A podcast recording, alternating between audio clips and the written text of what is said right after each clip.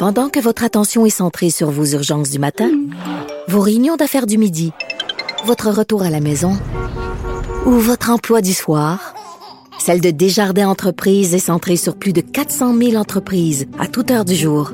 Grâce à notre connaissance des secteurs d'activité et à notre accompagnement spécialisé, nous aidons les entrepreneurs à relever chaque défi pour qu'ils puissent rester centrés sur ce qui compte, le développement de leur entreprise. On parle avec le docteur Anne-Chloé Bisson, qui est avocate, qui est médecin de famille, puis qui est vice-présidente de conseil, du conseil pardon, d'administration de l'Auberge du Cœur, le tournant. Docteur Bissonnette, bonjour. Bonjour. Bon, on vient d'entendre euh, Jean-William nous expliquer là, comment il avait pu bénéficier des services euh, du tournant.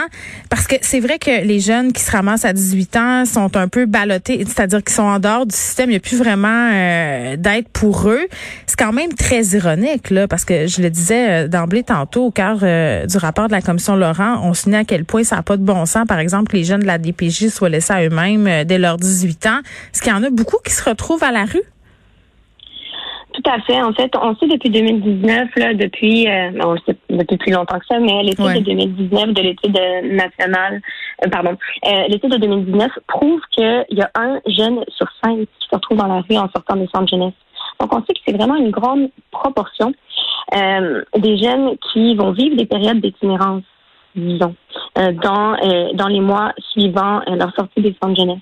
Puis on le voit aussi dans notre population qu'on reçoit à l'auberge du Carle Tournant. Donc, on a environ 25% de nos jeunes année après année qui ont entre 18 et 19 ans, une grande proportion ont vécu justement des classements au cours de leur vie. Euh, donc oui, effectivement, euh, c'est très ironique qu'on se retrouve avec un trou de service. Il faut dire qu'il y a certains services qui existent pour aider quand même à cette transition-là. Mais comme la commission Laurent l'a souligné, ces mm. services-là sont quand même restreints, puis l'admissibilité est quand même sévère, ce qui fait en sorte qu'on en a plusieurs qui se retrouvent justement avec absolument rien. Puis c'est justement ces jeunes-là que nous, on veut aider.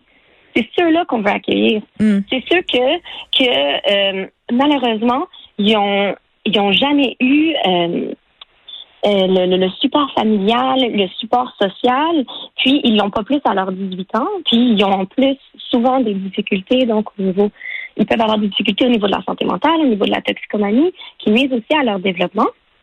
Puis nous, on veut les aider, on veut les prendre en charge, on veut les accompagner vers l'autonomie. Puis, euh, vous n'avez pas les moyens, on vous refuse euh, cette subvention-là. Puis Bon, euh, on va y revenir là sur ce que peuvent permettre les logements euh, supervisés. Euh, Jean-William nous l'a un peu expliqué, mais, mais de dire aussi qu'un jeune qui se ramasse ou qui est institutionnalisé jeune ou qui se ramasse dans la rue pour plein de raisons, ce sont déjà des jeunes qui, j'imagine, ont des ont des problèmes avec la confiance au système, la confiance aussi envers les gens qui, qui, qui font ce système-là.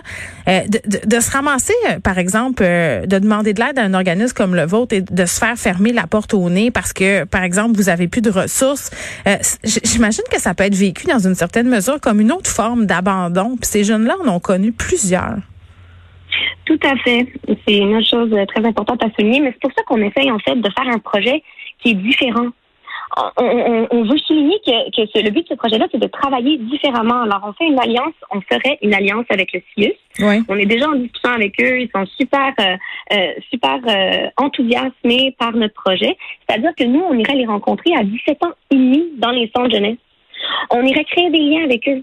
Donc, le but, là, c'est vraiment de leur éviter justement de vivre ce premier épisode d'itinérance-là puis de vivre ce, second rejet-là dont, euh, dont vous parliez, parce qu'il y aurait déjà leur place réservée. Il n'y aurait pas l'anxiété aussi euh, mm. à l'approche de leurs 18 ans. Ça serait déjà tout planifié. Parce que, vous savez, moi, je suis médecin en de jeunesse depuis, euh, depuis plusieurs années. Là. Puis c'est pas rare que j'en vois qui arrivent à l'aube de leurs 18 ans, puis c'est pas sûr où est-ce qu'ils s'en vont. Il n'y a pas encore de place assurée, c'est pas clair. Le, le, le, projet est encore en point d'interrogation. Alors, j'ai des jeunes qui ont déjà certaines difficultés, puis comme vous dites, qui ont déjà vécu plusieurs rejets c'est extrêmement difficile de se retrouver dans une situation où ils ne se sentent pas désirés nulle part, encore une fois. Ben, puis des jeunes aussi qui sont habitués d'avoir des ressources, des travailleurs sociaux, puis là, du jour au lendemain, ils se ramassent au chemin avec deux sacs à vidange. On a vu ça aussi, là. Ben, exactement. Comme je vous dis, il y en a des programmes qui existent, mais ils sont restreints dans leur admissibilité. Euh, vous voudriez, vous voudriez dans le fond, vous voudriez dans le fond, Madame euh, Bissonnette, pardon, pouvoir accueillir plus de jeunes par année parce que vous êtes obligé d'en refuser? Tout à fait. Puis aussi éviter le premier épisode d'itinérance. Donc, éviter qu'ils doivent se retrouver dans la rue pour nous appeler pour dire ça va pas.